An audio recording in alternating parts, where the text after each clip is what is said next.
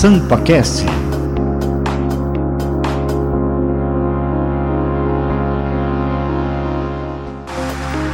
Voltamos com o SampaCast, hoje recebendo o vereador Fernando Holliday.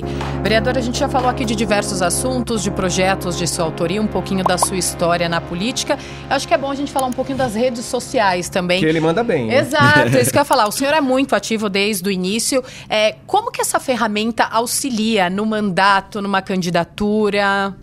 Olha, eu diria que elas foram fundamentais para mim, né? Eu, inclusive, não sei outra forma mais eficiente de se comunicar com o eleitor do que pelas redes sociais.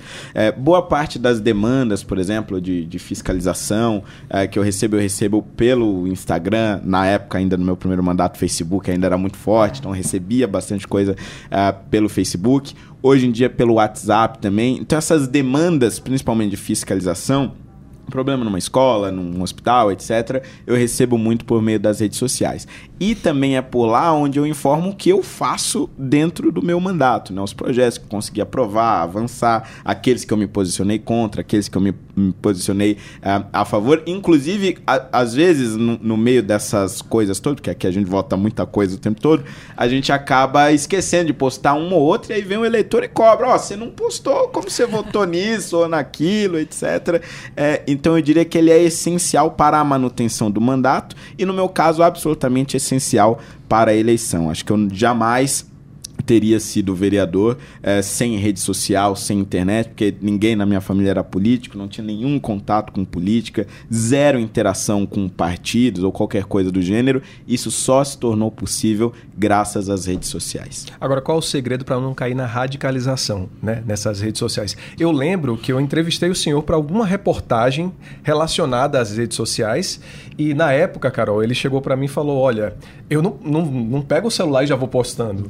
Eu passo para uma pessoa que vai para outro assessor, que vai. E continua assim, sempre foi com essa responsabilidade, vereador. Exatamente. Esse, esse sempre foi uma das minhas preocupações. Porque uma coisa que eu percebi é que as redes sociais elas são realmente viciantes.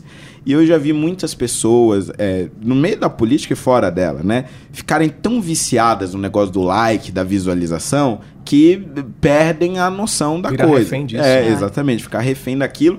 E, e é, é, realmente um vício. Aquilo vai te alimentando, alimentando, e aí você tira todos os filtros possíveis. A única pergunta que se faz antes de postar algo é: vai dar like ou não vai dar like? Então é, é, eu sempre fiz questão de montar este filtro com uma equipe que pudesse ver de diferentes ângulos, olha, isso faz sentido, isso não faz sentido, isso é exagerado, isso não é, etc. É, funciona todas as vezes? Não, às vezes escapa, às vezes escapa algumas polêmicas desnecessárias, mas acho que uhum. isso faz parte do processo. O importante é não perder essa consciência de você sempre buscar uh, uh, o mínimo de equilíbrio possível dentro das redes sociais. E, vereador, como que é ser um representante dos jovens aqui na Câmara, né? O senhor entrou muito jovem, continua jovem e queria saber também como que a gente pode atrair mais os jovens para a política, porque a gente sabe que muita gente não tem essa ligação, não, não quer nem saber de política, não gosta e não vai nem atrás. É, eu sempre achei isso muito legal porque eu percebi que os jovens passaram a enxergar em mim, sejam aqueles que ainda estão na escola, sejam aqueles que já estão dentro das universidades, é uma espécie de inspiração. Porque muitos, principalmente quando se fala de jovens da periferia, né? Às vezes nem passa pela cabeça deles, como não passava pela minha, né? É, chegar a se tornar um vereador de São Paulo uma das maiores cidades do mundo e a maior das Américas, né? É, então, quando eles veem onde eu cheguei como eu cheguei, graças às redes sociais, graças a, a, protestos espontâneos, etc., eles passam a enxergar esta possibilidade e se interessam como funciona a Câmara Municipal, o que, que a gente vota, quando a gente vota, o que, que a gente faz quando a gente não está votando. Então, é, é, é bem legal ver esse interesse e ver formas de estimular isso um dos caminhos que eu encontrei foi justamente oferecendo uh, vídeos mais explicativos e até mesmo cursos sobre política, sobre como a política funciona. Hoje, dentro do PL, a gente também tem o PLJ, que é a juventude uh, do partido que busca justamente estimular esse debate dentro das universidades. Acho que são caminhos que têm funcionado uh, para que a gente atraia cada vez mais o jovem para a política. Claro que não é uma tarefa fácil, mas eu acho que a gente está melhorando aos pouquinhos. Mas falar de política também é bem diferente de fazer, né? É verdade. Fazer políticas demanda muito mais paciência, demanda também o entendimento de que as mudanças levam tempo, né? Mudanças do dia para a noite dificilmente acontecem e quando acontecem podem nem ser do jeito que a gente está esperando. Então, é, você entender é, como ela funciona na prática, no dia a dia, eu acho que é extremamente importante, até para que as pessoas é, não fiquem com a falsa impressão, que era uma impressão que eu tinha antes de ser vereador, de que, que ah, ninguém faz nada, não trabalha. Não, é porque é um trabalho que demanda tempo, e demanda muito tempo, e é bem trabalhoso. Então é importante que as pessoas entendam isso também. Vereador, chegou o momento do nosso ping-pong agora, com perguntas e respostas rápidas. Está preparado? Perfeito. Qual que é o seu lugar preferido na cidade de São Paulo? Ai, nossa, já começa difícil, né? Porque tem vários lugares. Olha, mas é, apesar da situação que a gente vive hoje, eu gosto muito do centro de São Paulo, porque eu sou historiador, né? Então. e se São Paulo é, fosse uma palavra, que palavra seria essa? Poético isso. É, bem poético. Eu diria que onde Acho que trabalho. Trabalho é. Eu tava tentando procurar outra, mas não tem jeito. É a primeira Ainda que vem é a cabeça. É, exatamente. E se a política fosse uma palavra? Hum, eu diria desafiadora.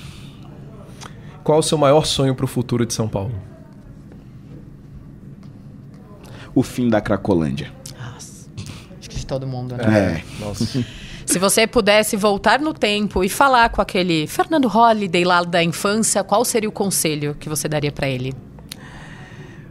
Pode sonhar, porque você ainda vai muito mais longe do que você imagina, mas vai com calma que o andor é de barro. e eu queria saber qual a sua dica cultural. Essa dica cultural pode Perfeito. ser um espaço, pode ser um, um filme que você viu recentemente, pode ser um livro uma dica cultural para todo mundo? Olha, eu acho que eu vou deixar aqui um livro que eu li recentemente. Eu já tinha lido antes, mas é, é ainda na adolescência, que é Os Bruzundangas de Lima Barreto ele trata ali do cenário da velha República Brasileira, como se formavam ali as burocracias, o meio político. Eu acho que é interessante para a gente conhecer um pouco da história do nosso país de maneira bem humorada, literária e poética ao mesmo tempo. Olha, e qual dica. o conselho que você gostaria de dar para os jovens de hoje em dia?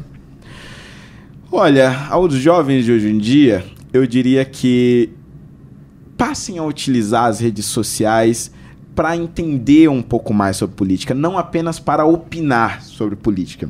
Que opinar acho que quase todos usam, mas para entender são pouquíssimos. Quando os nossos jovens passarem a fazer isso, acredito que a gente começa a mudar esse país.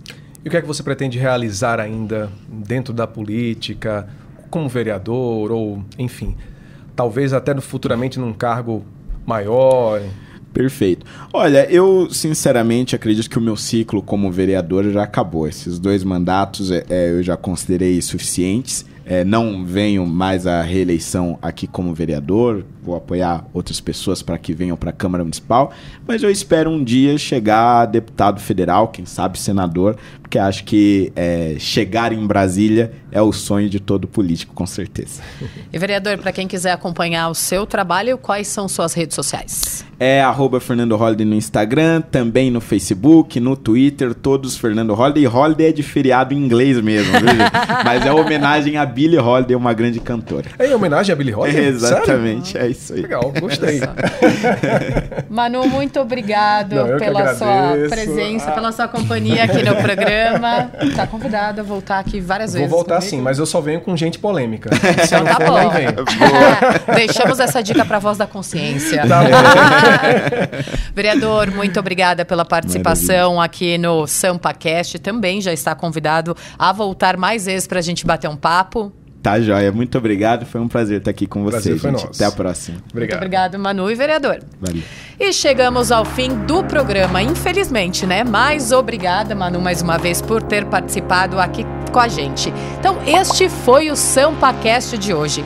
Não esqueça de se inscrever no nossos, nos nossos canais né, oficiais.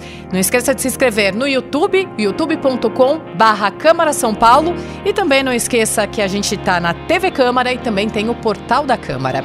Rede Câmara São Paulo, sua conexão com a política da cidade. Tchau, galera! SampaCast